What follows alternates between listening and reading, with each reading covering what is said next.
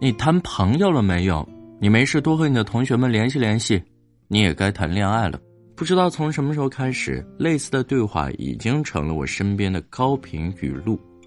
就连我的弟弟，零零年出生的，已经开始被高频催婚了。零零后有想过自己未来有一天会被催婚，也想过未来很有可能会经历相亲，但从未想过他们居然会发生的这么快。所以，零零后也开始被催婚了吗？当零零后也开始相亲。某天晚上，小爱发了一条自己和相亲对象见面的朋友圈。当同龄人都对相亲避之不及时，小爱参加了父母安排的相亲。这是小爱第一次相亲，没有别人口中的尴尬和坐立难安，整个过程出其意外的轻松和愉悦。对方和他同为大学生，性格开朗、风趣幽默。最令人加分的是。男孩在约会前还十分用心的做了功课，把约会地点选在了一家小爱平时最爱吃的餐厅。一顿吃下来，两人聊的话题非常多，彼此交换了电话号码，还约定下次一起去打台球。在小爱的老家，这种相亲是比较普遍的事情，算是当地的一种小风俗。小爱的很多同学在大一就开始相亲，而他大四才开始，已经算比较晚的了。也正是在这样的氛围下，小艾并没有像同龄人那样恐惧相亲。身边的很多朋友和亲戚都通过相亲找到了爱情，他相信自己也可以。小艾觉得相亲是一种和异性接触的途径，它只是给爱情创造缘分，而缘分是个判断题。相亲过后，你们是否要继续？你的内心自有定夺。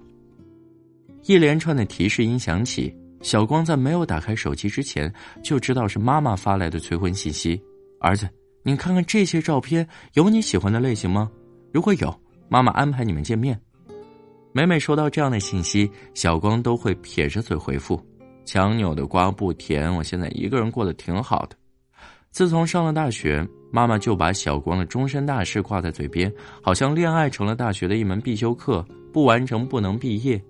小光打心底里抵触相亲这件事，他认为相亲是让人尴尬和无地自容的存在。两个不太熟悉的人坐在一起，讨论着刻意提出的话题，这让本来就内向的小光倍感不适。在小光眼里，相亲这种方式太过于刻意，他给爱情带上了功利的枷锁。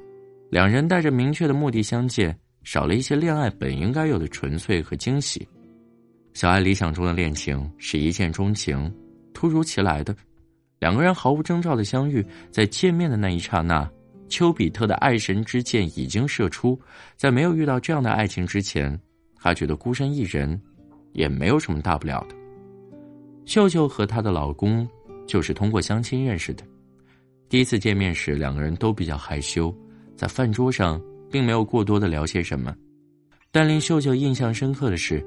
这个男生每次和她说完话之后，都会腼腆一笑，露出两个浅浅的梨窝，这让她觉得对方十分的憨厚可爱。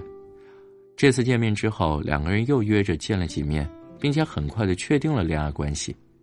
恋爱的过程中，他们还惊喜的发现彼此的缘分早在相亲前就已经开始了。有天，秀秀在清理手机内存，惊讶的发现有张相亲前拍的照片中竟然有他。他回想起那几天恰逢元宵节，老家闹元宵，每家都要举旗，而举旗就要先摆旗。秀秀不太懂摆旗的规矩，就拍了照问家里的长辈旗应该放在哪个位置。没想到那张照片里竟然有他。男生在知道这件事之后，还调侃道：“他也算提前见了家长。”也因为这件事，两人在心里更加认定彼此，也加快了恋爱的脚步，步入了婚姻的殿堂。其实，父母催婚或者安排相亲，出发点都是希望你能早日找到自己喜欢的人，收获一份美好的爱情。